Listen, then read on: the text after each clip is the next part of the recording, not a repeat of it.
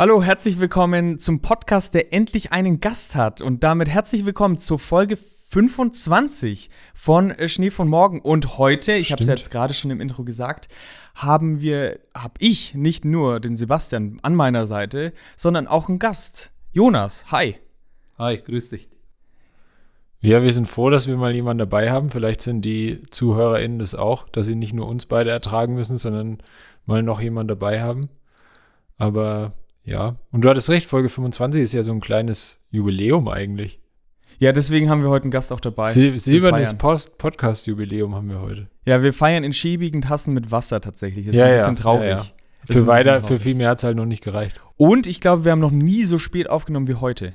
Nee, nee, stimmt. Ich glaube noch nicht. Es ist das heute ist eine Spätschicht. Richtig. Also, wenn ich ein bisschen äh, anfange zu lallen oder so, liegt es nicht an dem nicht vorhandenen Bier, sondern tatsächlich eher an der Uhrzeit wahrscheinlich. Wenn du manchmal abends lallst, dann scheint es so zu sein.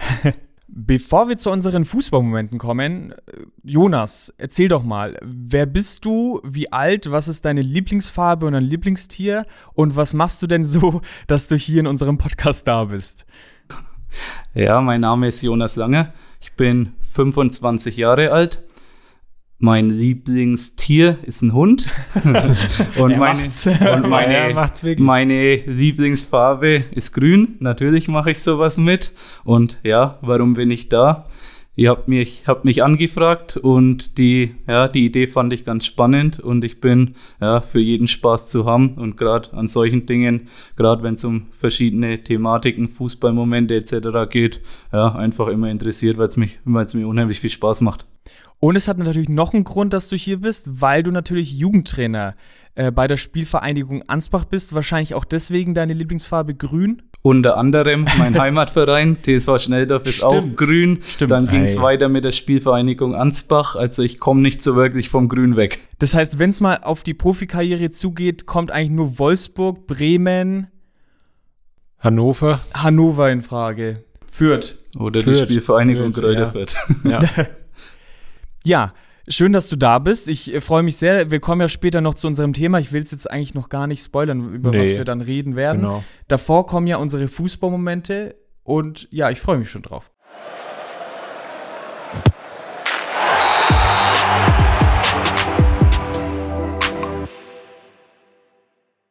Gut, heute, ich hoffe, der Markus hält sich heute mal kürzer bei seinen Fußballmomenten. Ich habe es ja schon häufiger angesprochen, dass mir die immer zu lang sind, weil er nicht nur einen Fußballmoment hat, sondern halt gleich 18. Oder mal wieder, weil ich die, die Folge tatsächlich aus ähm, Gründen von Untertiteln nochmal gehört habe letztens, halt einfach einen News-Ticker dann macht, wenn er mal wieder so viel hat, dass er sich nicht auf einen festlegen kann. Aber ich fange jetzt einfach mal an, dann kann der Jonas auch mal sehen, wie, wie so ein Fußballmoment bei uns abläuft. Also ich habe mir diesmal ein bisschen schwerer getan. Kann ja ganz offen sein. Eigentlich bin ich jetzt erst beim Aufbauen, habe ich einen von Markus mir geklaut. weil ich hatte irgendwie nicht so richtiges. Irgendwie fand ich jetzt ist in letzter Zeit nicht so viel Interessantes passiert. Ja, aber was, was hättest du denn genommen? So, ja, ich hätte, glaube ich, nochmal Cristiano Ronaldo bei Al-Nassr ah. genommen. Aber ja. das war jetzt auch nicht so spannend, nur weil da jetzt jemand anderes dann Abu Bakr aus dem Kader geflogen ist wegen dem Platz für der, der, der prompt ähm, auch gesagt hat, äh, dass er Messi besser findet ja, als ja, Ronaldo. Natürlich. Überraschend. Aber wie gesagt, darum geht es mir jetzt nicht. Aber du hattest ja dann noch ein sehr gutes Thema äh, vorgeschlagen. Darf oder? ich vorstellen? nee, nee, nee, nee, nee. Ist jetzt schon mein Moment. Ähm, und zwar der äh, Vertragspoker zwischen Borussia Dortmund und Yusufa Mukoko. Ausgelöst davon, dass Sebastian Kehl diese Woche gesagt hat, dass er, entweder er nimmt jetzt das Angebot halt mal an oder er geht dann halt ablösefrei im Sommer. Schon eine harte Aussage, aber ich kann es schon in gewisser Weise nachvollziehen, dass sie da jetzt mal Klarheit wollen. Ich meine, der ist jetzt schon lange in Dortmund, er ist jetzt aber ja auch noch kein. Es ist, halt, es ist schwierig. Er ist noch nicht in seiner Prime wahrscheinlich, dafür ist er ja noch zu jung. Ja, nee. Aber irgendwann brauchst du halt auch bei so jemandem mal Gewissheit, kannst dich ja nicht bei jeder Vertragsverhandlung immer ewig alles immer ewig rauszögern und hinziehen lassen und was weiß ich. Ich hoffe schon ein Stück, dass er noch in Dortmund bleibt und dann erst so in zwei, drei Jahren zu den Bayern geht. Aber ähm, bis dahin glaube ich schon, dass er jetzt in Dortmund am besten aufgehoben ist. Und ich glaube, wenn er, und ich hoffe, dass er das ist, ganz gut beraten ist, wer auch immer die Beraterfirma, bei der er ist, oder ob das irgendwie noch sein Vater oder keine Ahnung. Sind ja auch, auch Familienmitglieder, die das machen. Dann bleibt er schon noch mal zumindest, ja, für den Vertrag jetzt in Dortmund. Aber ich kann auch verstehen, wenn er sagt, keine Ahnung, er möchte jetzt nicht das Durchschnittsgehalt von einem, wie alt ist er jetzt, 18? 18, ja. Ne, von einem 18-Jährigen, was man sonst bei Borussia Dortmund bekommt, sondern halt ein bisschen mehr, zumindest so, ja, muss jetzt nicht gleich Topverdiener werden, aber er ist halt schon kann man ja schon sagen, dass er immer seine Leistung gebracht hat und ein wichtiger Spieler war für Dortmund jetzt diese Saison. Ja. War jetzt bei einer WM dabei, sowas drückt schon auch immer den, den Marktwert und auch die Gehaltsvorstellungen immer ein bisschen nach oben. Ja, das definitiv, ja, das stimmt. Deswegen kann ich das schon nachvollziehen, aber wie gesagt, er wäre besser beraten, er, selbst wenn er nicht genau das bekommt, was er will, es ist immer noch genug so oder so und lieber nochmal das jetzt mitnehmen und danach dann das große Geld absahen. Ja, ich meine, da waren jetzt Gerüchte von Chelsea und weiß was ich. Ich meine, Chelsea hat gerade eine Kaufwut, äh, die ihresgleichen sucht. Die kaufen jetzt, vor allem im Wintertransfermarkt, kaufen die alles weg. Und da gibt es ja noch mehr Gerüchte. Und da dann sich durchzusetzen, nee, sehe ich jetzt bei ihm gar nicht. Ich finde jetzt den Schritt auch weg von Dortmund, fände ich noch viel zu früh. Er war jetzt zwar eine wichtige Stütze, aber jetzt schauen wir mal, jetzt ist Aller wieder fit äh, wie es dann ausschaut, wie dann seine Spielzeit aussehen wird, wird definitiv ja schrumpfen. Die Frage ist nur, wie viel. Ich, ich glaube nicht mal, dass die Spielzeit so viel schrumpft, weil er ja über weite Strecken der Saison auch ähm, eher Stürmer Nummer zwei hinter Modest war. Und ich glaube eher, dass er dann jetzt halt Stürmer Nummer zwei bleibt halt, ja. und eher die Spielanteile von Modest halt gegen null gehen werden. Ja, Jonas, was meinst du? Mod, äh, Modest, wollte ich schon sagen, Mokoko. Ähm, so, siehst du auch, dass er eher in Dortmund bleiben sollte? Spannendes Thema. Ähm, ich persönlich bin der Meinung, er sollte noch in, in bei mhm. Dortmund bleiben. Es ist ein unheimlich junger Spieler. Ich glaube, es wäre gerade aktuell einfach ein Ticken zu früh der Schritt wenn man in Entwicklung junger Spieler einfach reinschaut, gibt es unheimlich viele Höhen und Tiefen in der Karriere.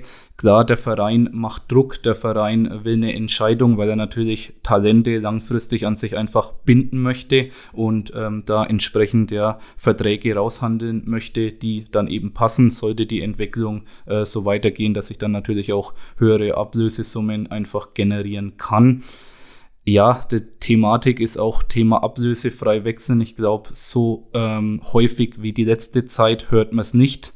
Ähm, ich persönlich ja, glaube, dass das natürlich auch viel ähm, mit, ich zahle natürlich weniger Ablösesummen und das äh, spiegelt sich natürlich im Gehalt der Spieler einfach wieder, was ein unheimlich großer Punkt ist. Ich habe mir jetzt gerade in, äh, ja, in den ersten Gesprächen mal so Gedanken gemacht, ob ich schon mal mitbekommen habe, dass so ein junger Spieler ablösefrei vielleicht gehen wird. Hm, das ist für mich, ja, was Neues, muss ich ganz ehrlich sagen. Vor allem, vor allem ein junger Spieler, der so die Leistung schon bei dem Verein bringt und so viel spielt. Also es ist ja jetzt nicht, dass er gar nicht spielt und dann ja, du siehst mich, ne? Ich bin da so ein bisschen. Was ich jetzt schon seit drei Minuten im Kopf habe, ist, bringt sicherlich seine Leistung gerade kämpferisch und äh, alles drumherum. Aber die wichtigste Statistik eines Stürmers finde ich jetzt bei Mukoko, also die Tore, jetzt bei den 44 Spielen hat er, glaube ich, mittlerweile gemacht, stand äh, Aufnahme heute.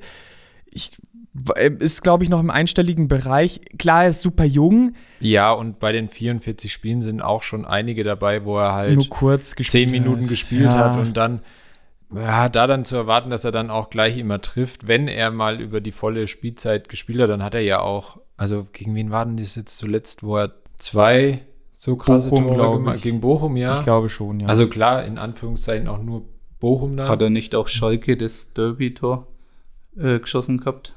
Das kann, kann auch sein, sein, ja. Ja.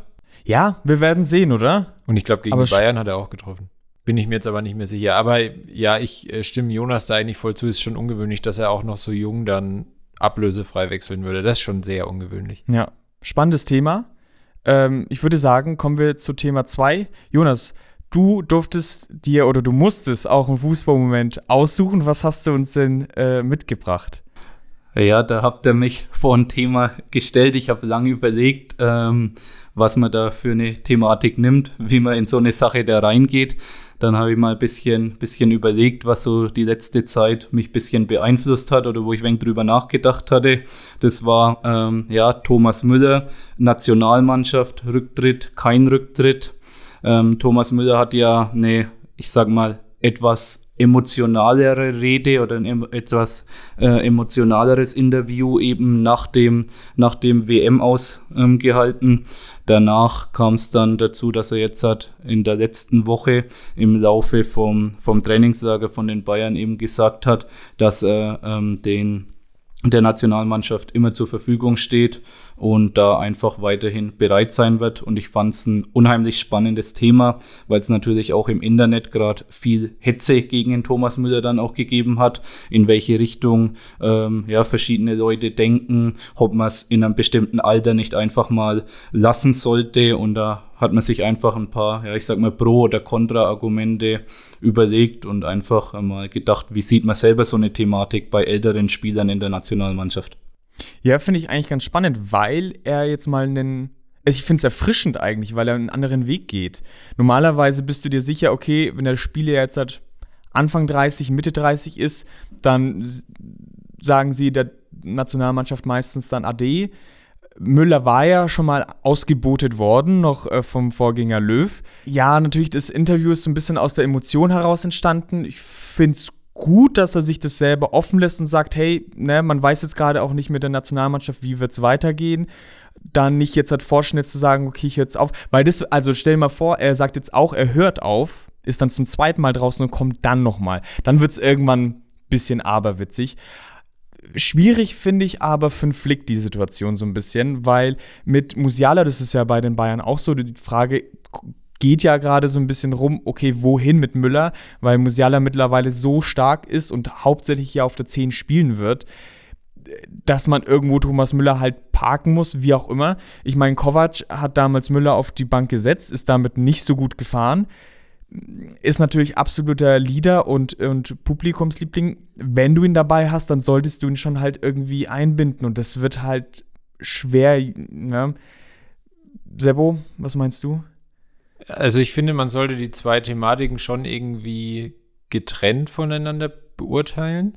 Also, dass es bei den Bayern schwieriger ist, ihn, also wie du sagst, Fanliebling und so weiter und das, wie es auch mit dem Kovac damals war, gut, die Situation ist jetzt vielleicht ein bisschen anders, weil der Musiala einfach so viel stärker ist als, ich weiß gar nicht mehr, wer dann damals so auf der 10 halt gespielt hat. Aber ich finde in der Nationalmannschaft ja, also ich finde es eigentlich, wie du sagst, auch mal gar nicht so schlecht, dass halt einer sagt, er tritt jetzt nicht zurück, nur weil der älter ist, solange ihn der Trainer halt dabei haben will. Im Endeffekt muss ja der Trainer die Entscheidung treffen und nicht der Spieler, ähm, auch wenn er, wenn er noch zur Verfügung steht. Aber vielleicht kann ja Thomas Müller in der Nationalmannschaft mal so eine Rolle einnehmen, wie Lukas Podolski zum Beispiel, das ja dann noch längere Zeit war. Also er spielt nicht mehr so viel, sondern ist halt mehr so für die Stimmung dabei. Weil das sehe ich bei Thomas Müller schon auch, dass er diese ja. Rolle ganz gut einnehmen kann. Ja, auf jeden Fall, ja. Bei Bayern, bei Bayern ist es natürlich anders, weil bei der Nationalmannschaft kannst du halt schon mal mit und spielst nicht, weil das ja immer nur so kurze Zeiträume sind. Wenn du im Verein halt dann auch nicht mehr spielst, dann wird es irgendwann schwierig. Ja, ich verstehe, was du meinst. Aber ja. die, die Spielanteile müssen jetzt einfach schon, auch bei den Bayern, was die 10 angeht, dann schon Richtung Musiala gehen, einfach, weil sonst verschwendest du den auch. Also der darf nicht unzufrieden werden und dann irgendwann weg wollen. Ja, den mussten am liebsten 20-Jahres-Vertrag geben. Ja, ja, im Endeffekt schon, ja. ja. Musst du halt langfristig binden, vermutlich. Ich glaube auch, also ich bin vollkommen bei euch, wenn ich sage, ja, ähm, ist, letztendlich ist es Trainersache. Ich habe auch mal ähm, gegoogelt, wer war denn der älteste Spieler bei der WM war der Kapitän von Kanada mit äh, 39 Jahren und 10 Monaten, also fast 40 Jahre bei der WM 22, wo eben noch mitgespielt hat. Und dann dachte ich mir, ja gut, 33 ist letztendlich noch nicht wirklich ein Alter, hm, um ja. aufzuhören. Ich persönlich bin der Meinung, klar, man muss vielleicht ein bisschen kürzer treten. Man kann nicht erwarten, dass man immer spielt, dass man dann immer dabei ist. Aber gerade wenn man es auf die Nationalmannschaft bezieht, ähm, große Turniere von 32 Mannschaften, Mannschaften kann, können halt keine 32 Weltmeister werden. Letztendlich ja, und in, in 20 Jahren hat die WM dann wahrscheinlich 100 Mannschaften drin und geht dann ja, über zwei Monate oder so, wenn es so weitergeht. Ich finde es mit dem Alter eigentlich auch ganz valide. Das ist ja auch, das er ist ja erst 33, ne? Also wenn man jetzt, klar, das hat sich, der Fußball hat sich in der Hinsicht ein bisschen gewandelt, dass man mit 33 älter ist, als man mit 33 vor 10 oder vor allem vor 20 Jahren war. Vor allem, wenn man bedenkt, dass ich jetzt auch bald 26 werde, dass die 33 ja, ja, nicht wir, mehr wir, so weit weg. Wir gehen schon aufs Ende unserer Fußballkarriere zu, auch was das Alter angeht persönlich bin halt auch der Meinung, ähm, ja, viele sagen dann beispielsweise, es ist unvernünftig, da noch weiter zu spielen. Man muss den Jungen auch mal die Chance geben, aber wie ihr vorhin schon gesagt habt, letztendlich ist das ähm, Trainerentscheidung und wen der Trainer dann nominiert, das ist ja ein ganz anderer Punkt. Heißt im Umkehrschluss, ähm, dem Trainer obliegt es ja, wen nehme ich mit? Ich mache ihm ja. eben noch das Angebot. Ich bin stolz, die Möglichkeit zu haben, äh, Nationalspieler zu sein. Es gab ja andere Spieler, wo ich persönlich sehr enttäuscht war war, wo jetzt schon große Turniere einfach abgelehnt haben, um sich einfach auf die, auf die nationalen Titel oder die nationale Mannschaft zu konzentrieren, was mhm. ich persönlich ein bisschen schade fand. Aber ich glaube, was man jetzt schon mal sicher sagen kann, ist, wenn es dann soweit sein sollte für die Heim-EM oder wie auch immer, es wird viele Diskussionen geben, wenn jetzt Müller dabei ist oder wenn er auch nicht dabei ist. Ich glaube mehr, wenn er dabei ist, aber medial wird es nicht ausgelassen werden. Also es wird Thema werden. Naja, ja. Ja, wenn er dabei ist, wird es die Diskussion geben. Wenn er nicht dabei ist, gibt es dann die Diskussion, wenn es nicht so läuft. Ja, wahrscheinlich. Was nicht so unwahrscheinlich ist. ja, an Thomas Müller seiner Stelle ist halt auch wieder die Frage, würde man, wenn man jetzt noch eineinhalb Jahre hat bis zur Heim-EM, würde mhm. man sich sowas entgehen ja, lassen? Voll, oder ja, nimmt man sowas jetzt nach ja, so einem Ausscheiden in der WM einfach nochmal mit? Wie gesagt, ob man dann spielt, ob man dann äh, wirklich eine tragende Säule ist, das sei dahingestellt. Es kommt auch einfach auf die Entwicklung der jungen Spieler an, wie es bis dahin läuft. Ja, voll. Voll. So Leute, ich will euch gar nicht auf die lange Folter spannen. Äh, Weil die kommt jetzt, die lange Folter, wenn dein Fußballmoment anfängt. kommen wir zum spannendsten Fußballmoment natürlich. Ich habe äh, die Statistikmaschine mal angeschmissen. Übrigens, ich habe ja schon ein paar WM-Spiele angeguckt, auch kurzes Elfmeterschießen im Finale. Und äh, meine Freundin saß neben mir und hat dann gefragt, weil sie den Kommentarnamen von Mbappé gehört hat, äh, wer der Edward P. ist. sie dachte, es wäre ein Engländer, der Edward heißt. Ach so. Edward P. Fand ich ganz, äh, ganz witzig. Äh, lohnt sich auf jeden so Fall, mit ihr Fußball zu schauen. Wolf Christoph Fuß bei FIFA immer mit Kilian Mbappé Lotin noch hin. Lotin, ja. Statistikmaschine habe ich gesagt. Richtig, richtig. Äh, Mbappé übrigens eher Torschützenkönig geworden mit acht Treffern. Und auf Platz zwei war Messi mit sieben Toren. Und fünf davon waren Elfmeter. Ja. Was ich aber witzig fand, ich habe dann, ich konnte es nicht glauben, also das war ja im Viertelfinale, im Halbfinale und irgendwann dachte ich, okay, jetzt reicht's doch mal. Aber es waren ja größtenteils ja wirklich schon auch einfach Elfmeter, muss man sagen. Ich weiß nicht, ob ich jeden noch im Kopf habe, aber ja. Jedenfalls kam ich dann so zu der Überlegung, er sehr viele Elfmeter und generell ja auch sehr viele Elfmeter. Gab es da so einen Wandel? Weil in der Bundesliga, finde ich, sieht man das schon. Spieler lassen sich sehr, sehr leicht fallen, etc. Und es gibt in sehr vielen Spielen aus dem Bauch heraus sehr viele Elfmeter. Und ich habe da mal so reingeguckt und habe mal 2-6 bei der Heim-WM angefangen zu zählen. Da gab es 16 Elfmeter. 2-10 gab es 12. 2014 gab es 13 und dann kam eigentlich der große Bruch. Äh, haltet euch fest, 2018 gab es 24 Elfmeter, also fast doppelt so viele. Und die, dieser Trend hat jetzt 2022 eigentlich angehalten mit 23 Elfmetern. Also was ja bei der Anzahl an Elfmetern schon ein Riesenunterschied ist. Und ich finde, man merkt es schon. Also ich habe die WM jetzt nicht krass verfolgt und ich dachte mir so, da fehlt ein Elfmeter, da auch, da auch. Und es wird jetzt schon teilweise sehr kleinlich entschieden. Ich weiß, das ist ein Thema für sich, da könnte man stundenlang reden. Aber was sagt ihr dazu, zu den vielen Elfmetern? Äh, zu Recht, nicht zu Recht, krass zu hören? Ich soll aufhören zu reden? Oder du guckst so nachdenklich? Ja, ja, ich überlege gerade, woran das liegen könnte, weil ich würde erstmal nicht sagen, dass es direkt unbedingt am Videoschiedsrichter liegen muss, weil du bei sowas natürlich ja ähm, Schwalbenelfmeter rausnimmst, also nimm zum Beispiel, weil du gesagt hast, du hast WM 2006 angefangen, nimm den Elfmeter äh, von Italien gegen Australien. Da, das war auch eine Schwalbe von Totti damals. die würde jetzt ja. Alter, dass du sowas noch weißt. Es ist ja, unfassbar. Ja, es ist unfassbar. Das ja, kann ich mich klar. tatsächlich ganz gut erinnern. ähm, der wäre ja jetzt, den hätten sie jetzt nicht gegeben. Also, weil da hätte ja der Videoschiedsrichter eingegriffen und dann hätten sie es mal angeschaut und dann hätte es keinen Elfmeter gegeben. Also, ja, ich würde es mal ein bisschen darauf, dass das Spiel ja schon in den letzten auch gut zehn Jahren nochmal um einiges schneller geworden ist. Du hast dadurch natürlich mehr Angriffe, mehr Elfmeterszenen, also äh, mehr Szenen im Strafraum, meine ich. Ja, keine Ahnung. Ich fand schon, also ich habe schon ja auch immer die Ergebnisse und sowas mitbekommen. Und es war schon sehr auffällig, wie viele Elfmeter Argentinien bekommen hat, fand ich jetzt ja. mal. Also, wie gesagt, ich habe keinen davon gesehen, deswegen weiß ich nicht, wie legitim die alle waren und welche nicht so. Aber es war schon arg auffällig, nachdem es jetzt aber 2018 auch nicht, also nicht viel weniger waren, meine ich. Klar, man hatte diesen Sprung von, von 14 auf 18. Wie hoch war der nochmal von auf 24 dann? Ja, von 14 auf 18 waren es 11 Tore. Von 13 auf 24. 13 auf 24, okay, ja. jetzt verstehe ich. Dachte schon, von 14 auf 18 sind es 11 Tore. Was? Das sind nur vier. nee, okay. Ja, das ist schon, schon auffällig, ja. Ja, es ist, fällt mir schwer, da jetzt irgendwie direkt einen Grund festzumachen. Außer schnelleres Spiel und ja. weiß nicht, wie sich die Handspielregel in den Jahren nochmal verändert hat, ob du vielleicht einfach mehr Handelfmeter wiederum Minütlich fast. Minütlich, ja, das sagen. ist ja auch das. Also, vielleicht das, keine Ahnung. Jonas, wie siehst du es?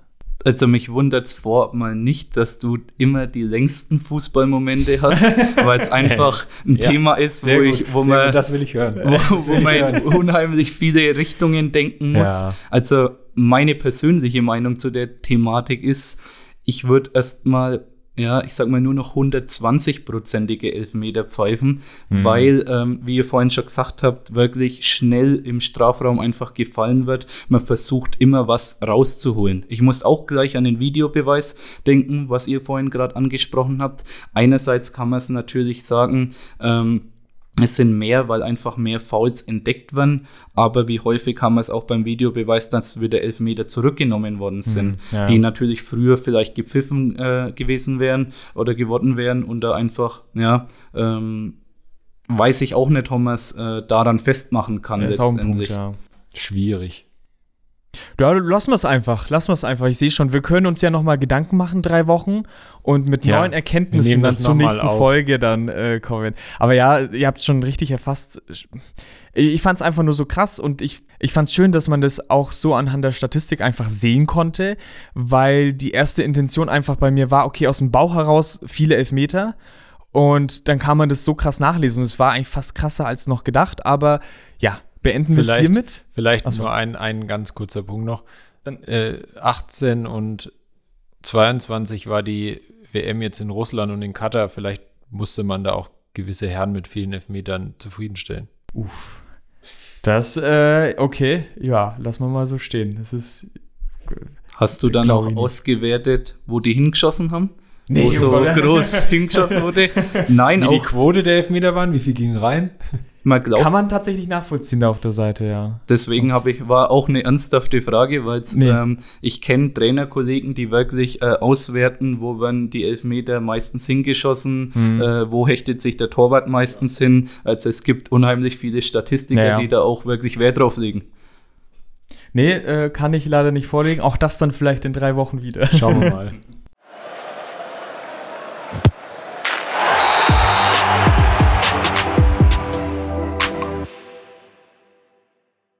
Also, wir fangen an mit Teil 2. Teil 1 waren die Fußballmomente. Teil 2 ist jetzt so ein bisschen, dass wir über dich sprechen wollen, Jonas, und was du so machst.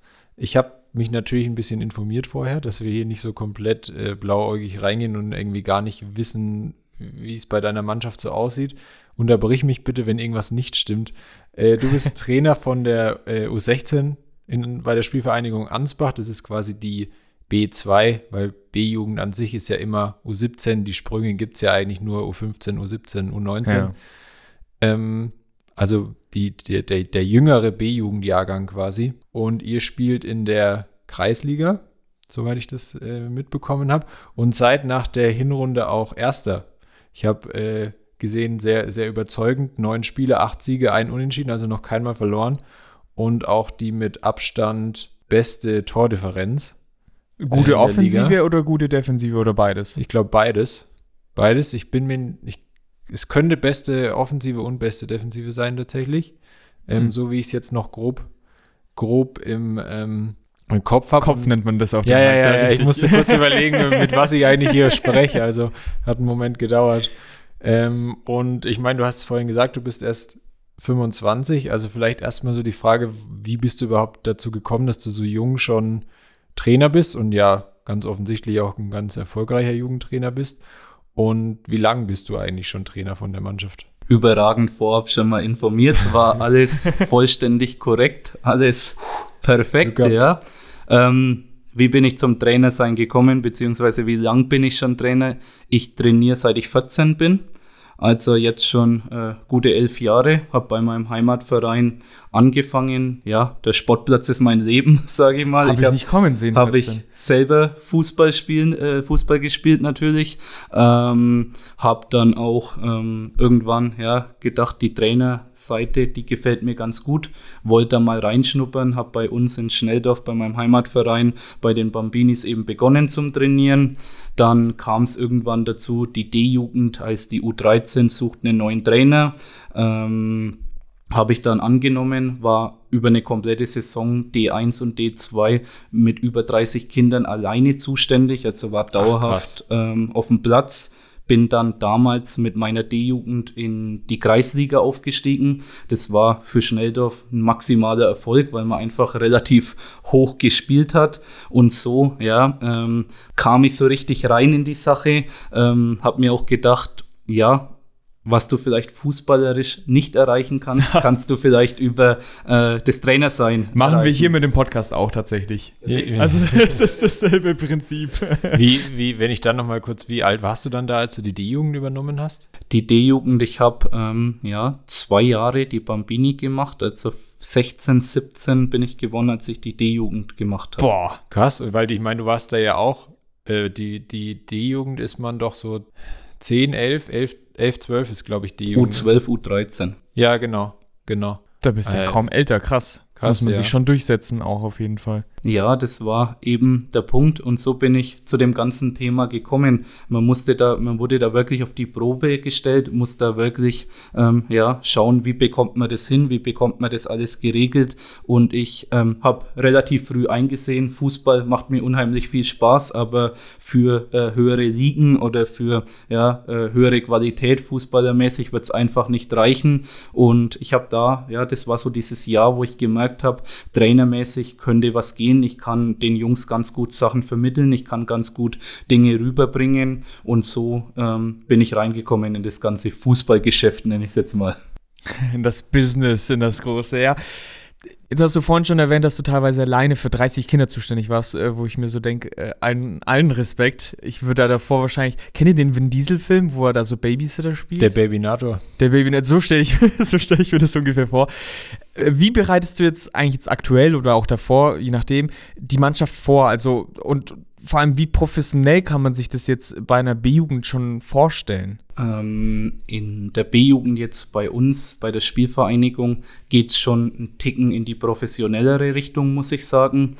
Es ist so, du bist ein BV-Nachwuchsleistungszentrum, heißt, du hast einen gewissen Anspruch. Man muss auch dazu wissen, ich habe jetzt bei meiner B2, also in der U16, ähm, 22 Mann. Das heißt, jede Position ist bei uns doppelt besetzt. Ähm, es kommen Spieler ähm, zu Ansbach, die haben 70 Kilometer einfache Anfahrt. Also sie nehmen unheimlich viel auf sich, kommen von unheimlich weit her.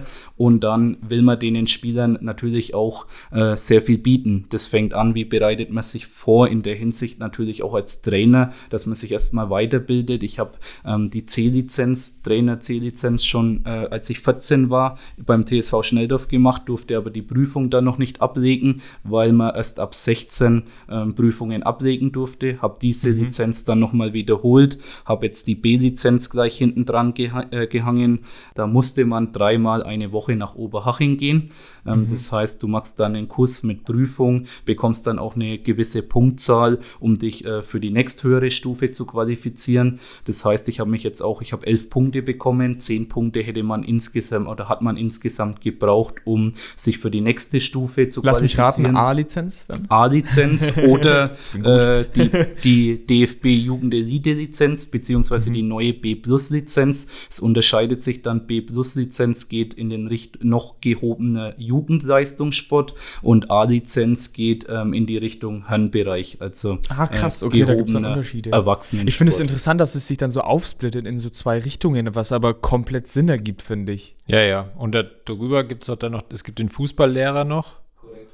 Und gibt es Gibt, ist es dann das Höchste oder gibt es da nicht auch nochmal was von der, von der FIFA? Ja, nicht direkt von der FIFA, aber noch was drüber? Oder ist der Fußballlehrer in Deutschland das Höchste? Der Fußballlehrer ist in Deutschland beziehungsweise allgemein aktuell das Höchste. Ab der B-Lizenz ist auch alles über die UEFA. Also ah, okay. bis zur äh, C-Lizenz mhm. läuft es über den DFB und ab der B-Lizenz, das heißt dann auch UEFA B-Lizenz sozusagen. Ah, ja. Also das läuft dann alles in, äh, über die B-Lizenz beziehungsweise über die UEFA mit der B-Lizenz über die UEFA. Um nochmal vielleicht kurz auf die Professionalität zurückzukommen. Wie kann man sich das vorstellen? Also, äh, klar, das zieht jetzt wahrscheinlich auch einige Jugendliche an. Du hast gemeint, die kommen 70 Kilometer her. Ich meine, äh, Ansbach spielt jetzt Regionalliga. Ist natürlich schon, also die Herren, ist natürlich schon eine, eine Hausnummer. Wie kann man sich das jetzt bei der B-Jugend vorstellen? Habt ihr dann schon krasse Regenerationsbecken irgendwie mit kaltem Eiswasser, wo Per Mertesacker schon drin hockt? Oder äh, irgendwelche coolen Tools von Jürgen Klinsmann erworben? Oder äh, was ist so eine Sache, äh, die man sich nicht vorstellt, die es aber gibt schon in der B-Jugend? Weiß ich nicht. Also ich glaube, ganz so weit sind wir noch nicht, aber beispielsweise ist es bei uns jetzt so in der U17, wo wir auch, äh, oder U16, je nachdem, wo wir auch häufig bestaunt werden, ähm, dass wir unsere Spiele aufnehmen. Also wir haben eine mhm. Kamera mit dabei, ähm, treffen uns dann auch einfach früher, machen eine Videoanalyse, äh, sprechen über das vergangene Spiel, also früher vorm Training machen eine Videoanalyse, ähm, sprechen dann nochmal über die Thematik und versuchen dann wirklich auch äh, im Training bestimmte Inhalte umzusetzen, die uns einfach in der Videoanalyse während den Spielen ähm, nicht so gefallen haben. Und man muss auch dazu sagen, viele Jungs, ähm, die wissen bestimmte Szenen einfach nicht mehr. Also wenn ich dann ja. im Training nochmal was erkläre, äh, weißt du noch diese Szene, 20. Minute, äh, dann denken sie, hey, was will er von mir? Zeige ich ihm das aber nochmal, dann kann ja. er mir meistens sogar die Lösung sagen. Ja. Also du gehst schon, du arbeitest unheimlich viel mit den Jungs. Du hast dreimal die Woche Training. Ähm, nach, dem, nach dem Spieltag machst du natürlich äh, Thema Regeneration. Das heißt, ähm, du machst mal Black Roll Einheiten oder wir haben auch schon mal mal Yoga-Einheiten mit eingebaut. Du musst dir überlegen, du trainierst dreimal die Woche mit den Jungs, Woche für Woche für Woche, äh, sehen dich unheimlich oft als Trainer und wie bringst du viel Abwechslung, viel Individualität rein. Jetzt ab kommenden Samstag beginnt unsere Wintervorbereitung. Ähm, gehen wir das erste Mal raus. Da haben wir dann auch geschaut, ja, wie macht man es am besten, wie bringt man sehr viel Abwechslung rein, dass es einfach, ja, dass die Jungs weiterhin den Ehrgeiz haben, dass die Jungs da weiterhin dabei bleiben. Machst du da beim Yoga dann mit? Ich habe mir bestimmte Sachen auch schon mal abgeschaut, ja. Also manchmal bin ich äh, dabei und schaue mir Dinge ab, um ja. einfach auch zu lernen. Ja. Aber manchmal mache ich auch mit. Beispielsweise über die Corona-Zeit haben wir auch unheimlich viele virtuelle Fitnesseinheiten gemacht. Also ja. wir haben uns über Zoom getroffen, haben einen Personal Trainer gebucht, der dann mit den Jungs über äh, Zoom bestimmte Fitnesseinheiten gemacht hat. Also war auch wirklich eine super Abwechslung. Mache ich jetzt beispielsweise in der Wintervorbereitung wieder, um den Jungs ähm, gerade in der Vorbereitung einmal einen Fahrtweg zu ersparen. Eine Thematik, über die wir uns auch so Gedanken gemacht haben, weil, also ich kenne beides und ich könnte mir es bei Ansbach eher vorstellen, ähm, dass es eine von den beiden Fällen ist. Ist clever formuliert auf jeden Fall. Aber wenn jetzt deine U16 dann aufrückt, also der, der ältere U17-Jahrgang äh, dann sind, bleibst du dann deren Trainer? Also gehen die Trainer immer mit bei den, wenn, wenn die Jungs älter werden? Oder bleibst du immer in der, in der B-Jugend jetzt erstmal? Also wie, wie, wie läuft es in Ansbach ab? Weil ich kenne, wie gesagt, beides. Es gibt Fälle, da haben die, gibt es ja, das ist meistens auf dem Dorf dann so, da haben die die Trainer von der G-Jugend bis zur A-Jugend.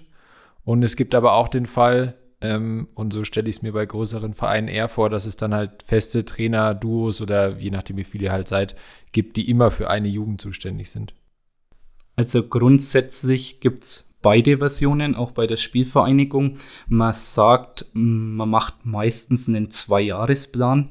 Bei mir ist es jetzt, Stand heute noch nicht sicher. Es war bei uns so, weil du es auch vorhin gesagt hast, Kreisliga souverän erster, ein Unentschieden nur, sonst alle Punkte geholt, ist nicht zwingend unser Anspruch auch. Das war bei uns so. Ich hatte als Trainer für die Bezirksoberliga zugesagt. Wir waren also der Jahrgang drüber, war über dem Strich. Dann kam aber noch ein Sportgerichtsurteil, wo die Spielvereinigung Ansbach gar nicht beteiligt war. Das heißt, eine, ein, eine Mannschaft hat geklagt beim Verband, hat nachträglich noch drei Punkte bekommen und die Spielvereinigung Ansbach ist dann ähm, unter den Strich gerutscht in, in der B-Jugend, in der B2 und musste dann den Weg in die Kreisliga an, äh, gehen. Also es ist da dann auch nichts mehr gegangen. Und es war dann für mich natürlich so ein Punkt. Ich hatte eigentlich nicht für die Kreisliga zugesagt und habe dann wirklich einen Elternabend ähm, veranstaltet, habe mit den Jungs gesprochen, habe alle zum Dableiben bewegt, habe am nächsten Tag nach dem Elternabend mir die Zeit auch nochmal genommen, um jede, äh, jede jede Familie, jeden Elternteil, jeden Spieler nochmal persönlich anzurufen. Habe über elf Stunden mit allen gesprochen und ähm, habe es dann auch so geschafft, die Mannschaft zusammenzuhalten. Ich habe einen Spieler verloren, ähm, der zu einem anderen Verein hinsichtlich der Liga gegangen ist, drei Spieler ans Profi-NLZ verloren, aber dafür auch fünf Neuzugänge dazu bekommen, die uns einfach qualitativ verstärkt haben. Deswegen weiß ich auch Stand heute noch nicht, wie geht's weiter, weil ähm, eben Bayernliga äh, ist Stand heute das, äh, das Ziel. Mhm. Nur die U17 spielt um den Klassenerhalt. Landessieger könnte passieren. Dann muss man natürlich auch mal schauen, wie geht es weiter. Man spricht normal immer von dem Aufbaujahr und von dem Leistungsjahr. Aufbaujahr ist immer ja die U12, die U14, die U16. Nur bei uns ist es halt unheimlich schwierig. Jetzt hat meine Jungs ähm, auf die Bayernliga oder auch Landesliga vorzubereiten. Ja. Du musst dann aber ein Jahr später gegen, wenn du Bayernliga Bundesliga bist, Bayern München, 1860, FC Augsburg, Spielvereinigung Unterhaching ja. etc. bestehen. Und dann musst du halt gucken, äh, wie bekommst du das hin, wie löst man das. Das ist jetzt halt nicht so wirklich dieses Aufbaujahr, wie man sich es im Klassen, klassischen Sinne vorstellt. Es finden aber jetzt bald Gespräche statt und dann muss man einfach gucken, ähm, was, ist die, was ist die beste Option auch für die Jungs. Also wäre es jetzt quasi so, sagen wir mal, alles läuft jetzt mal so wie geplant, dass da diese ganzen Unabwägbarkeiten vorher mit dazukommen, aber dann hättest du quasi die, die U16 und gehst dann mit ihnen mit in die U17 und wenn die dann aber in die, in die äh, A-Jugend rauskommen, dann kriegst du wieder die neue U16 könnte gut möglich sein. Das kann auch sein, dass man dann vielleicht mal in die U14 wieder geht okay. und bei der U14 ja, ja. Okay. einsteigt und dann einen also Zwei-Jahresplan, genau flexibel U14, U15. Ich persönlich bin der Meinung, es gibt ja, das kennt ihr bestimmt auch Trainer, vielleicht gerade auch, das gibt es jetzt bei der Spielvereinigung nicht wirklich, aber auch Väter, wo ihre ähm, Jungs ähm, hm. lebenlang trainieren. Die, ja. die kannten noch nie einen anderen Trainer.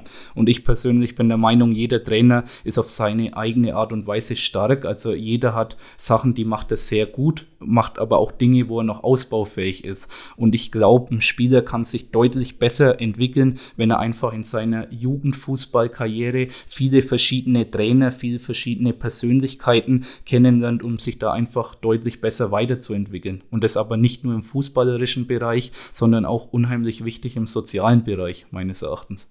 Ja, ich glaube, beides, also beide Szenarien, die du ja vorgestellt hast, haben Vor- und Nachteile, glaube ich. Zum einen, wenn jetzt, stelle ich mir zumindest jetzt subjektiv vor, als, als Halbleihe zumindest in dem Bereich, wenn du jetzt fünf, sechs Jahre mit derselben Mannschaft gehst, dass du dann vielleicht als Trainer Abnutzungserscheinungen erleidest. Auf der anderen Seite, wenn du jedes Jahr halt neue, eine neue Mannschaft bekommst, ist es vielleicht auch schwierig, weil natürlich jede Mannschaft ist anders, jeder Spieler ist anders und daraus ergibt sich ja so ein Gesamtgefüge, die du ja auch erstmal kennenlernen musst, die du aufbauen musst, nach deinen Vorstellungen formen musst. Und da finde ich eigentlich so einen Zwei-Jahres-Plan eigentlich ganz gut, muss ich sagen. Ja, also es klingt, klang jetzt eh super spannend, muss ich sagen. Ja, wie du sagst, sind ja die, das sind die Vor- und Nachteile auf Trainerseite, aber die gibt es ja genauso auf Mannschafts- oder auf Spielerseite auch, dass du irgendwie zwei Jahre mit dem Trainer halt ultra krank gut klarkommst, auch als ganze Mannschaft, nicht unbedingt nur als äh, einzelner Spieler und dann kommst du wieder raus und kriegst einen neuen Trainer und dann klappt es halt gar nicht mehr. Das gibt es ja auch. Also, wie gesagt, aber das kann man ja im Vornherein auch nie festmachen tatsächlich. Nur weil eine Mannschaft bei dem einen Trainer gut ist, muss sie beim nächsten nicht schlecht sein, kann immer noch gut sein, aber halt auch nicht unbedingt. Aber ich finde es mit diesem, mit diesem Aufbau und dann Leistungsjahr so, so kenne ich das schon auch auf der, der Ebene noch. Und ja, es macht schon in gewisser Weise Sinn, verstehe dann aber auch, wenn, dass es dann irgendwo problematisch wird, wenn du eben dann mal einen schwächeren Jahrgang hast, der dann einfach auch in der, in der U16 dann absteigt und der nächste, der dann eigentlich vielleicht wieder stärker ist, dann halt davon ein bisschen diesen Nachteil hat,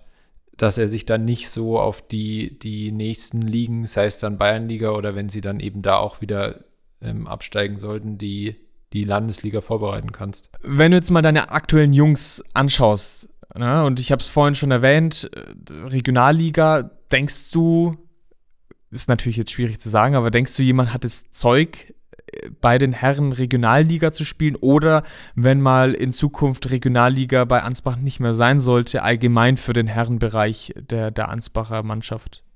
Um die Frage einfach zu beantworten, ja, ich denke, äh, gewisse Spieler haben das Zeug, das Potenzial dazu, aber ähm, es sind wirklich unheimliche, unheimlich viele Faktoren, die da, die da mit reinspielen. Ich persönlich bin der Meinung, der Handfußball ist ein komplett anderer Fußball als der Fußball im Jugendbereich. Also es unterscheidet sich wirklich sehr, sehr stark. Man muss auch dazu sagen, ähm, die sehr talentierten Spieler, die werden natürlich von den Profi-NLZs abgeworben. Ja. Ich habe einen Torhüter zum FCN verloren, ich habe einen Torhüter zur Spielvereinigung Reuter Fürth verloren, ich habe einen Spieler zu Ingolstadt verloren. Heißt, ich musste mir komplett neu äh, oder musste mich komplett neu auf der Torhüterposition aufstellen. Wir hatten auf einmal keinen Keeper mehr.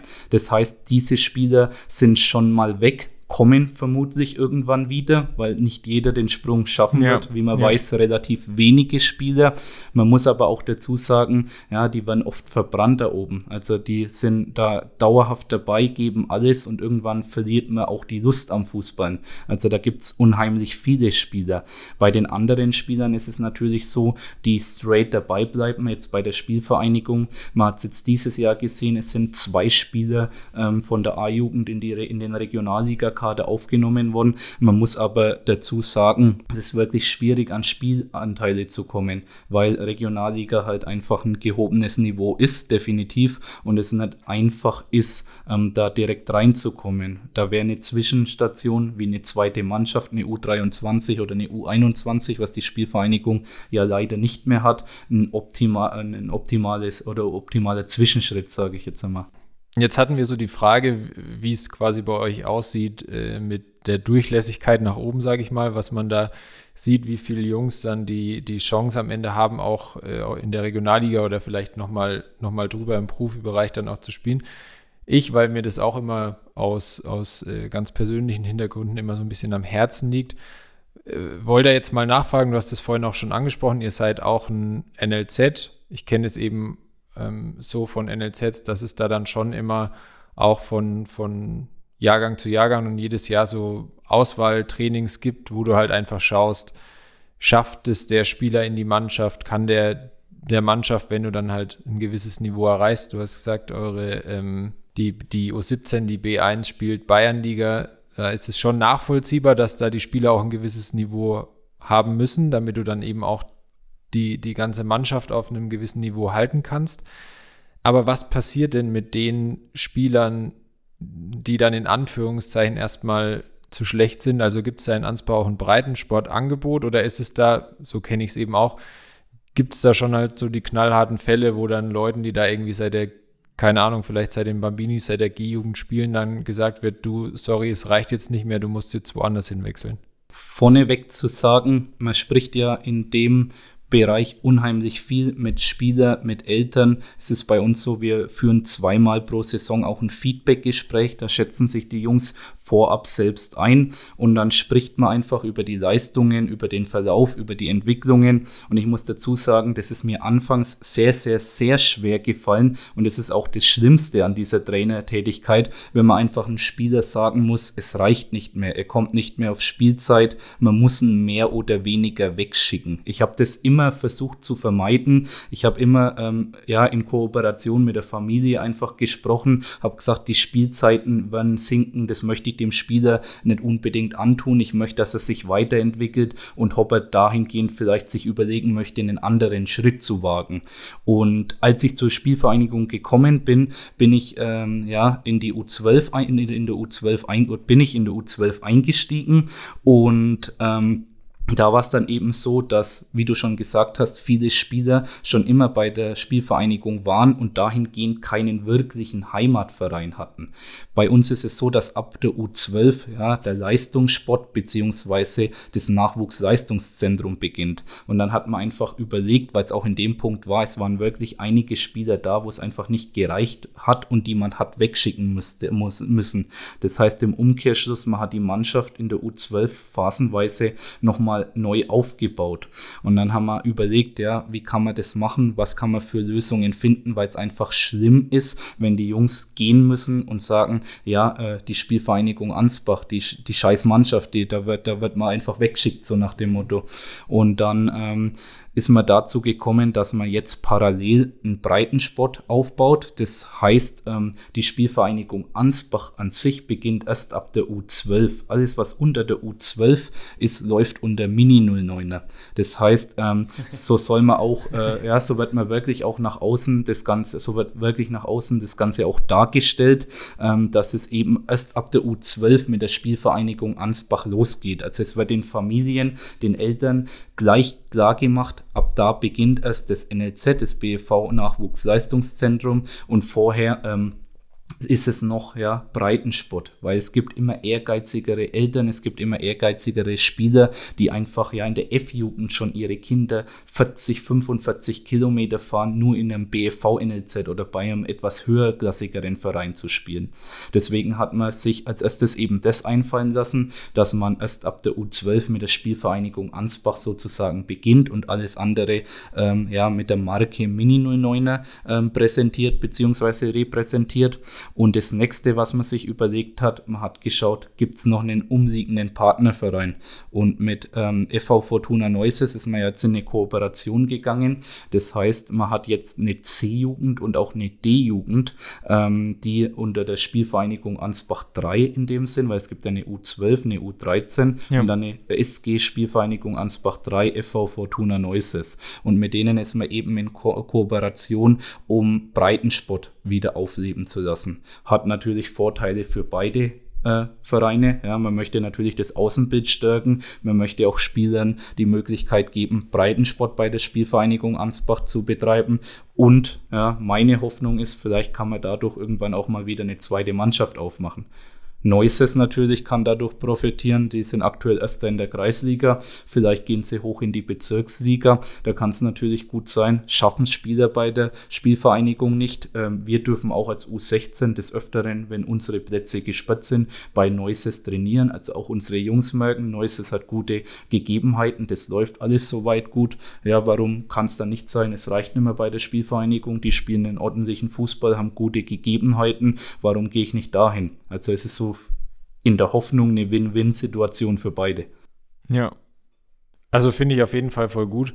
Also auf der einen Seite kann ich das, ähm, und das ist wahrscheinlich gerade jetzt, wo du jetzt nicht mehr nur in, in Anführungszeichen in der Bayernliga spielst, sondern die erste Mannschaft auch noch ähm, in der höchsten Amateurliga spielt, was natürlich für den ganzen Verein, wie du sagst, du hast da ehrgeizige Eltern, die dann sagen, die müssen dann entweder da schon anfangen, Fußball zu spielen oder ab der F- oder I-Jugend dann schon dahin, dass du irgendwie mal so den Einstieg findest. Ähm, finde ich dann, finde ich dann erstmal voll, voll gut so. Und auch gerade das, was du sagst mit der, mit dieser Spielverein oder Spielgemeinschaft in der, als, als dritte D- oder C-Jugend, dann hat man zumindest, ja, kannst du irgendwo bei dem Verein bleiben, bei dem du quasi bist.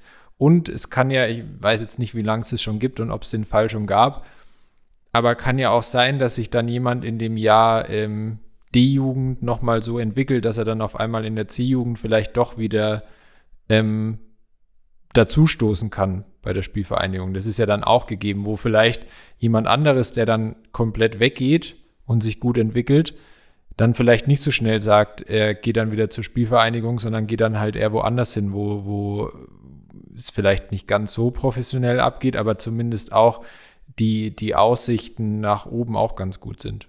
Ja, also den Fall hat man bisher noch nicht, aber ist durchaus realistisch. Die Spielgemeinschaft gibt es erst seit einem Jahr, ja, weil wir eben genau. überlegt haben, mhm. wie kann man da dagegen ankämpfen, was kann man tun, weil ich sage, ja, es gibt nichts Schlimmeres, um einem Spieler zu sagen, geh zurück zu deinem Heimatverein und der Spieler sagt dann, ja, welcher Heimatverein? Ich habe keinen Heimatverein, ihr seid der Heimatverein. Und deswegen ist es ja durchaus denkbar, ja, dass es in die eine Richtung geht, aber wie du vollkommen richtig sagst, auch in die andere Richtung. Vielleicht hat man auch mal verletzte Spieler, die man jetzt un nicht unbedingt reinschmeißen möchte, die man dann in die SG reinschmeißen kann, dass sie eben äh, Spielpraxis bekommen und dass sie aber natürlich auch die anderen Jungs mitziehen. Ja, also finde ich, finde ich äh, ganz gut, dass man sich da auch als Verein Gedanken macht und nicht einfach nur sagt, so, ciao und vielleicht irgendwann beim nächsten Auswahltraining schaust halt wieder vorbei, ähm, ob es dann wieder hinhaut oder nicht. Ja, vielleicht mal eine, eine einfache Frage, die du, die nicht so aufs Gemüt schlägt, wenn man das so sagen kann. Schaust du die Herren ab und zu an selbst? Also hast du noch die Zeit dafür? Ich meine, du hast gesagt, Elternabende, man muss viel mit äh, Spielern reden, Kommunikation ist ein sehr wichtiges äh, Tool oder ein, ein, sehr wichtiger Faktor einfach, auch gerade in Jugendarbeit. Klar, man arbeitet mit Heranwachsenden, Pädagogik auch ein super wichtiges Stichwort. Aber ja, wie gesagt, nimmt sehr viel Zeit ein. Hast du da überhaupt noch Zeit, selber Fußball zu schauen? Jetzt auch vielleicht die Bundesliga, aber auch die, die Herren von Ansbach wie schon eingangs auch gesagt, mein, mein Leben dreht sich fast oder weitestgehend um Fußball. Äh, ganz interessante Anekdote. Ich habe mir die App Matchday runtergeladen. Ähm, da sind alle Spiele im Verband hinterlegt und da plane ich Wochenende für Wochenende meine, meine Spiele. Weil es mhm. natürlich als Stützpunkttrainer, was ich zusätzlich auch noch bin, die Aufgabe ist, 40 Spiele pro Saison zu scouten, das in der Datenbank zu hinterlegen und dann schaut man einfach, wo bringt man neben seiner Aufgabe als Trainer ähm, noch äh, Spiele unter, wo kann man noch scouten, wo kann ja. man nach, nach neuen Spielern gucken, wo kann man gewisse Dinge tun. Aber auch, ja, den Regionalliga-Hype habe auch ich mitgemacht. Ich habe dieses Jahr unheimlich viele Spiele, äh, Spiele angeschaut. Ich habe auch in der Bayernliga, also so viel zum Thema Erfolgsfan, unheimlich viele Spiele angeschaut.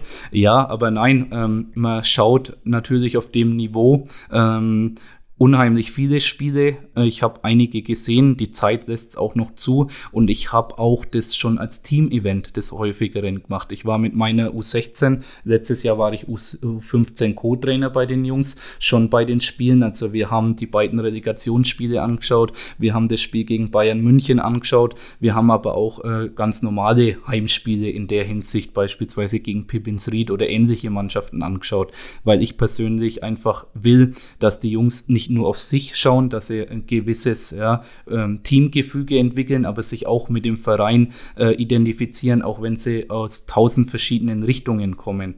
Und ja, ähm, man schaut es natürlich in Verbindung mit den Jungs an, aber ich sage dann auch immer, wenn äh, Eltern oder Spieler oder wer auch immer auf mich zukommt, jetzt sieht man ja äh, dich schon wieder in der Turnhalle, jetzt sieht man dich schon wieder auf dem Fußballplatz, du kannst sie auch nicht lassen. Und dann sage ich, hey, ich bin die ganze Woche am Arbeiten, mehr oder weniger äh, beschäftige ich mich damit und wenn ich dann mal die Spielvereinigung Ansbach gegen ja, Augsburg 2 schaue, dann hocke ich mich da auf die Tribüne und dann ist es für mich Entspannung, dann schalte ich mal ab. Genauso schaue ich auch meinen Heimatverein gerne noch an. Aber man muss halt einfach gucken, wie kann man es zeitlich ordnen. Man muss ganz, ganz viele Dinge hinten anstellen. Aber soweit es mir möglich ist, und es ist durchaus noch des Öfteren der Fall, schaue ich mir die Spiele schon an. Das heißt, die, die Wochenendplanung im Hause Langer ist eigentlich weitestgehend schon verplant dann meistens. Die ist weitestgehend verplant. Mein Papa fragt mich immer, wo gehen wir am Wochenende hin? Also er fragt mich so Mitte der Woche, äh, was so der Plan am Wochenende ist. Hast Und du schon mal eine Yoga-Session vorgeschlagen? Ja, habe ich in der Hinsicht noch nicht gemacht, nee. Aber könnte man mal tun. Aber nein, wie gesagt, meine Familie ist da auch unheimlich Fußball verrückt. Also die schauen die erste Mannschaft mit an, die schauen Schnelldorf mit an. Was mich aber auch unheimlich überrascht, seit ich ja das auf dem Niveau betreibe, stehen sie auch auf einmal bei meinen Auswärtsspielen da und schauen mit zu. Und das ist nicht nur bei meiner Familie so, also unheimlich viele Kumpels. Also egal wo ich spiele, ich treffe immer irgendjemand Bekanntes, der dann einmal vorbeikommt und sich das Spiel von mir anschaut. Was ich richtig richtig geil und zu schätzen weiß. Das müssen wir dann wohl auch mal machen. Ja, ich wollte schon sagen, wenn wir es so arrangieren wollen, dass jemand kreischend zu dir hinrennt und ein Autogramm haben will, also ja, wir, ja. wir, machen das. Wir würden das auf jeden Fall machen. ist, ist interessant, aber auch das gehört, glaube ich, ein bisschen zu meiner Trainerpersönlichkeit. Ja, man kommt weiter, man trainiert vielleicht Landesliga, Jugend Bayern-Liga, aber ich glaube, als Jugendtrainer, vor allem auch als junger Trainer, sollte man immer demütig bleiben, immer ja, weiter dranbleiben, weil wenn man irgendwann mal der Meinung ist, man hat es geschafft, man ist der große King, dann glaube ich, wird es nichts. Also man muss da wirklich, wirklich immer dranbleiben, sich immer was sagen lassen, lebenslang. Vor allem dient man ja auch als Vorbild und dann machen es die Spieler einem nach und dann wird aus den Spielern vermutlich dann auch nichts, ne? Wenn dann, äh, keine Ahnung, 15-Jähriger halt schon denkt, er ist sonst was, dann ist es dann schwierig, ja. Richtig. Und genau das ist auch der Punkt, es den Spielern auch bewusst zu machen, weil, um das mal salopp auszudrücken, jeder Spieler, der kommt, jeder Spieler, der wechselt, will natürlich spielen, will natürlich immer dabei sein, aber gerade auch die Eltern meinen, ihr Sohn ist Cristiano Ronaldo. Die machen alles Süd, die Eltern.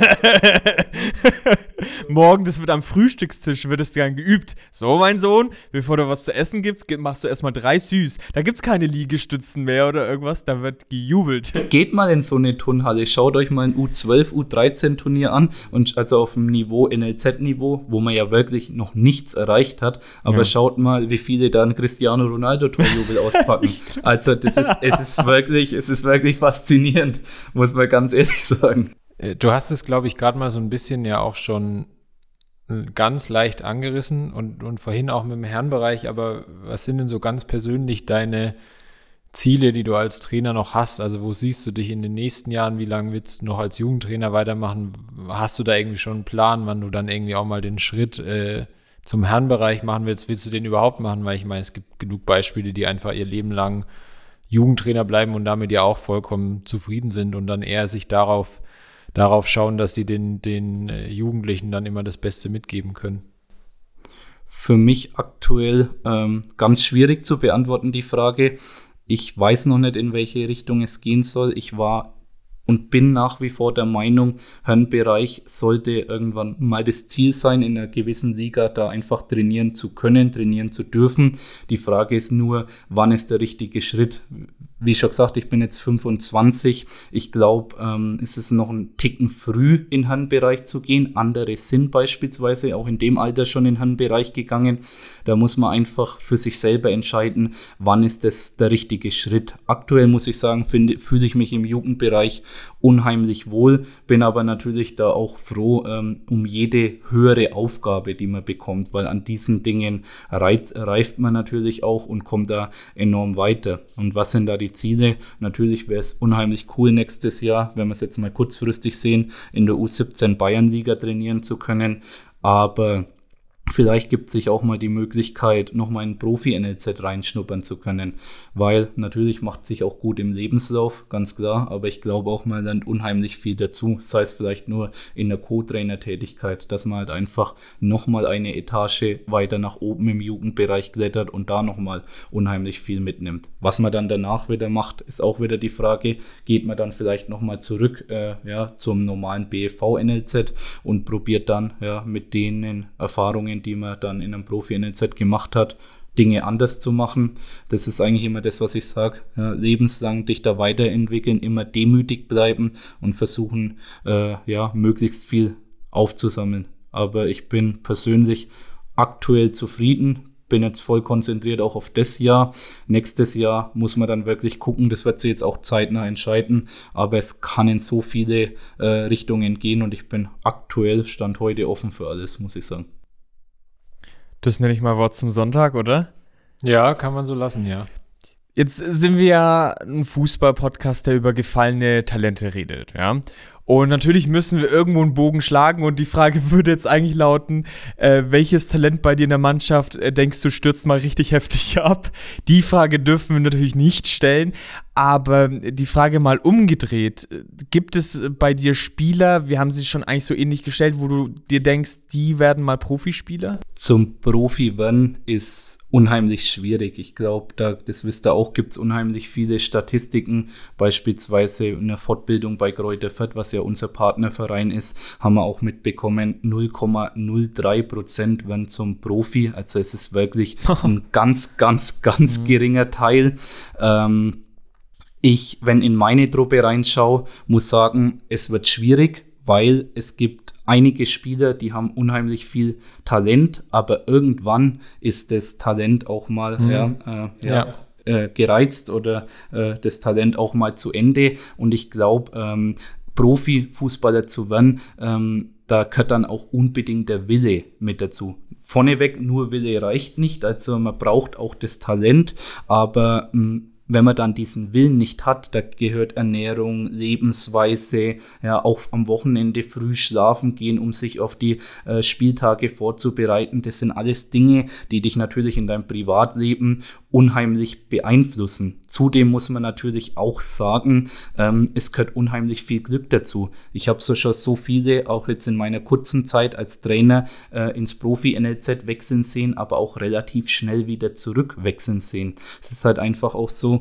ist dann ein Scout da, der Scout sucht vielleicht gerade einen Flügelspieler, der Linksfuß ist oder ja, äh, eine, eine Kante hinten drin als Innenverteidiger, der vielleicht gut andribbelt. Also es kommt halt ganz drauf an, was ich gerade suche. Und umso, umso höher man kommt, geht man jetzt in der Profi-NLZ rein, dann geht es natürlich auf die äh, Nationalmannschaft über, auf die Jugendnationalmannschaften, wo sie dann einfach gucken. Und ich glaube, dass du ins, in den Profibereich kommst, ja, gehört Talent dazu, gehört mhm. unbedingt der Wille dazu, aber gehört auch meine, meines Erachtens das Quäntchen Glück dazu. Und ja, ich glaube, also, ich glaube, ich habe Spieler, die ähm, ja, das Talent auch haben, die ähm, vermutlich auch den Willen haben. Die Frage ist, balanciert sich das wirklich so aus, dass es letztendlich reicht und kommt das Glück dazu? Also ich würde mich freuen, mal Spieler von mir im Fernsehen zu sehen und sagen, geil, äh, von dem Trainer, ja, 2022 haben sie es gelernt, beispielsweise. Aber man muss dazu sagen, es ist, es ist ganz schwer und nahezu schwer, schwer zu realisieren. Ja. Also da muss ich jeden meiner Trainer, die ich mal hatte, enttäuschen. Also ich glaube, Leute, wenn ihr hier zuhört, es wird nichts mehr. ja, Jonas, das war's jetzt mit Teil 1. Du hast uns jetzt schon mal Rede und Antwort äh, gestanden. Übrigens Teil 1, warum? Ja, weil wir uns jetzt kurzfristig dazu entschieden haben, dass es zwei Teile werden, muss man ja ehrlicherweise sagen in der nächsten Folge können wir ja vielleicht schon mal so ein bisschen voraus teasern. Du bist ein junger Trainer, der ja eine schon relativ hochveranlagte Mannschaft trainieren darf, wenn man das so sagen kann. Und der auch schon ganz schön Erfahrung als Trainer hat, wenn wir vorhin gehört haben, seitdem er äh, 14 ist. Absolut, also absolut. Elf Jahre, also. Das heißt, du bist sehr früh da reingewachsen, sehr früh gestartet und unser zweites Thema ist dann eigentlich ja junge Fußballtrainer und äh, Seppo hat da äh, wild seinen Abakus hat er rausgeholt ja, und mal wild rumgerechnet. Kann man so sagen. Äh, ja. Denn es wird ja oftmals gesagt, ja, äh, Trainer werden immer jünger und das haben wir uns mal angeschaut und das hört ihr in der nächsten Folge. Bis dahin, bis dann wieder in drei Wochen ist es so schwierig. Wir machen jetzt immer äh, Doppelfolgen, das unabsichtlicherweise. Sehr, sehr ungeplant heute. Ja. Weil wir jetzt doch äh, uns, aber ich fand es super interessant. Also war jetzt auch an der Länge, würde ich jetzt auch nichts ändern wollen. Ja, ähm, absolut. Deswegen, aber wir haben jetzt gesagt, bevor wir das jetzt so schnell durchschleusen, das zweite Thema, dann splitten wir lieber. Sag ich beim Urologen auch immer. An der Länge, hey, bitte nichts ändern, wenn es geht. Also, das wäre schon ganz gut. Bis dahin, äh, der Seppo lacht noch ein bisschen vor sich hin. Würde ich sagen, äh, wir hören uns wieder. Äh, vielen Dank für 100.000 Views bei unserem letzten Reel. Das äh, freut uns sehr. Das macht mich äh, sehr stolz. Das werde ich mir über die Bettkante auf jeden Fall hängen. Dann auf 100.000 Downloads bei der Folge, würde ich sagen. Äh, darauf dann bitte das äh, nächste Mal, genau. Das, ja, dann kann ich zu Oma gehen und äh, krieg dann noch irgendwie 5 Euro, weil sie so stolz auf mich ist. Bis dahin, Leute, macht's gut, good kick und äh, wir hören uns. Ciao.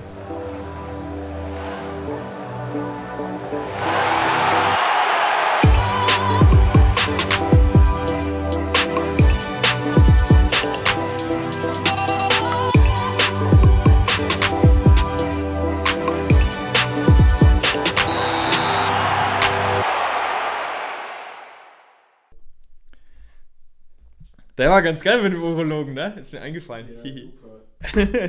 Ein Penis-Gag muss ja irgendwie drin rein.